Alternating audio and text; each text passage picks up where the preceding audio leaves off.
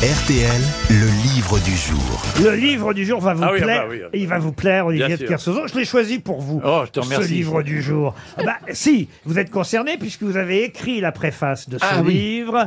Ça s'appelle Marin et, et ce sont les mémoires de Gérard Petitpas au cœur. Ah oui, oui, oui. Ah, ah, voyez que ça vous intéresse d'un Ouais, coup. ouais, ouais, parce que c'est un mec extraordinaire. Et on va l'avoir au Ouais, téléphone dans un instant, Gérard Ouais. Petitpas, Ouais. qui est le navigateur des Penduic. On a Ouais. parlé hier des Penduic euh, d'Éric Tabarly. On a même dit que peut-être il serait classé un jour euh, monument, Monument historique. ah oui. On aura Gérard Petitpas au téléphone. Et c'est vous, Olivier, qui avez fait la préface de ce livre. Ouais. J'imagine que vous en souvenez euh, quand Ouais, même. évidemment, il a fait la préface, oui, j'ai pas Alzheimer complètement, Bernard.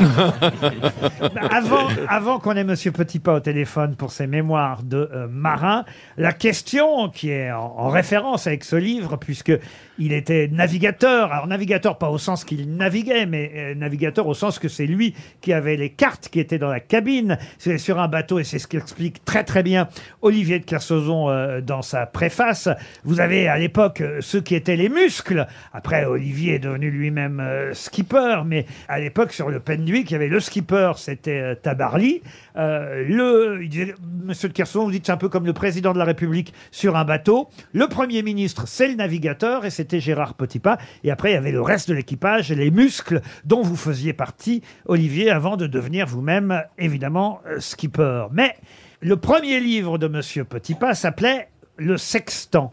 Comment s'appelait le même instrument, mais évidemment moins, moins utile que le sextant avant que quelqu'un L'octan, La boussole l'octan, Comment vous dites l'octan. L'octan, non L'astrolabe. L'astrolabe, oui, bonne réponse L'astrolabe, de Franck Ferrand. L'astrolabe, c'est le, c'est le nom scientifique de l'octan. Ah, très bien. Voilà, non, maintenant ta gueule. Monsieur Petitpas, il est plus aimable avec vous dans sa préface qu'avec moi, Olivier de Kersauzon. Tout à fait. Mais c'est vrai que dans cette euh, préface, il vous rend un, un- un bel hommage. Il dit d'ailleurs que c'est un honneur que vous lui ayez euh, demandé euh, cette euh, préface. Est-ce que j'ai bien expliqué comment ça se passait à bord des Penduic quand vous faisiez partie de cet équipage et que vous étiez, on, on dit ça, le navigateur de l'équipe Oui, on dit le navigateur. ouais. C'est le terme exact. Et Olivier faisait partie des muscles à l'époque. Il était, il était le chef des muscles. Dans un bateau, il y a un maître d'équipage et euh, Olivier, qui était en fait un second d'Eric, était le maître d'équipage. C'est lui qui dirigeait un peu tous les jeunes qui participaient à la manœuvre. En tout cas, il vous rend un, très bel hommage et il dit que vous êtes un génie, euh, qu'à l'époque, il ne se rendait pas forcément compte, Olivier, que celui qui était dans la cabine avec la table à cartes avait à ce point une importance. On était presque, écrit-il, à le traiter de gonzesse ou de paperassier parce que euh, lui ne manœuvrait pas les voiles, lui ne tenait pas la barre, lui c'est vous. Et pourtant, il s'est aperçu après que votre rôle à vous était si important. Sur un bateau, tous les rôles sont importants, vous savez. Que ce soit le skipper, le navigateur ou les équipiers, on travaille tous dans, le même but, dans la même direction. On veut aller vers la victoire, ce qui nous est arrivé avec les Pendwick euh, sept fois pendant la saison. On parle là, évidemment, et c'est aussi ce que rappelle Olivier de Kersauzon dans la préface de votre livre, on parle d'un monde d'avant le GPS et les positionneurs par satellite. Ça veut dire qu'aujourd'hui, est-ce qu'il y a encore un navigateur sur un... Je parle pour euh, non pas la navigation en solitaire, mais en équipage?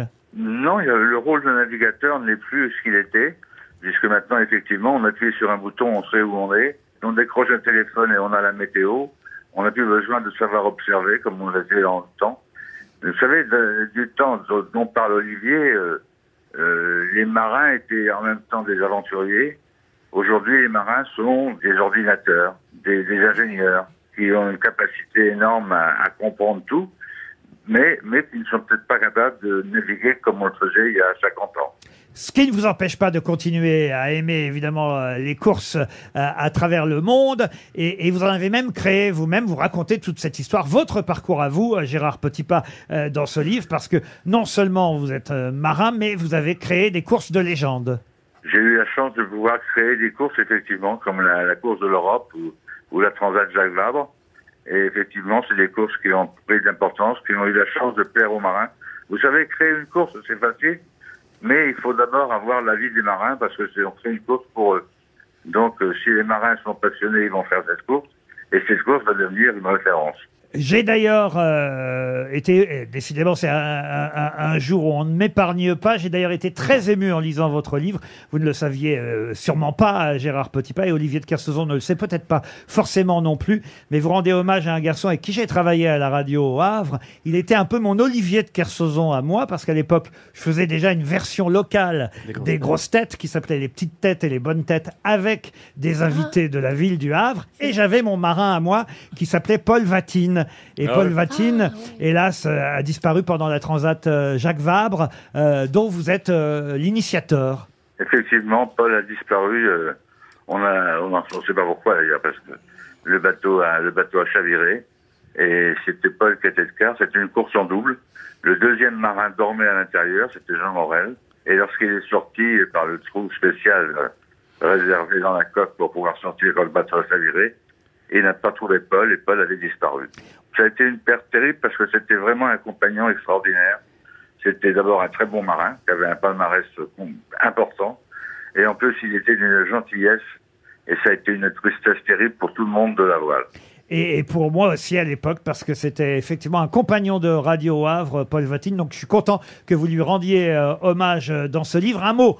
Évidemment sur Eric Tabarly, vous lui rendez hommage dès le début euh, du livre en rappelant qu'il y a 25 ans, ça fera 25 ans cet été, l'été prochain, euh, il y a 25 ans que disparaissait euh, Eric Tabarly. Je dis l'été prochain même pas, parce que c'est le samedi 13 juin que vous apprenez sa disparition.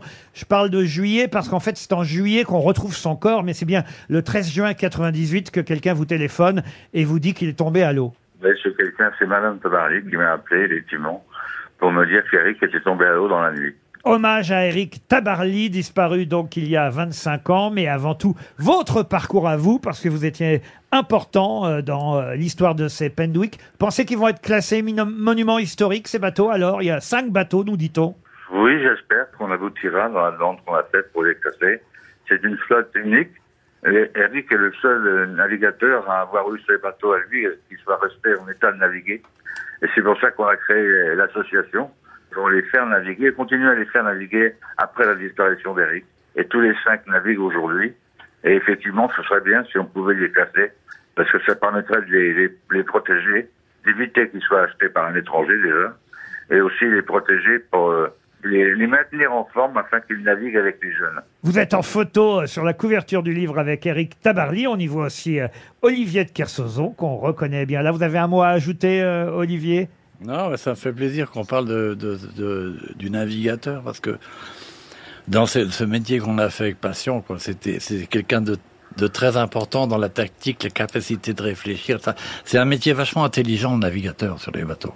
C'est c'est extraordinaire. Moi, oui, mais ça m'émeut un peu quand on parle de tout ça un peu. Marin au cœur de l'épopée Pendwick avec Eric Tabarly. Bah, décidément, aujourd'hui, on rit et on est ému dans cette émission. Merci Gérard Petitpas. Le livre est publié chez Artaud. C'était notre livre du jour.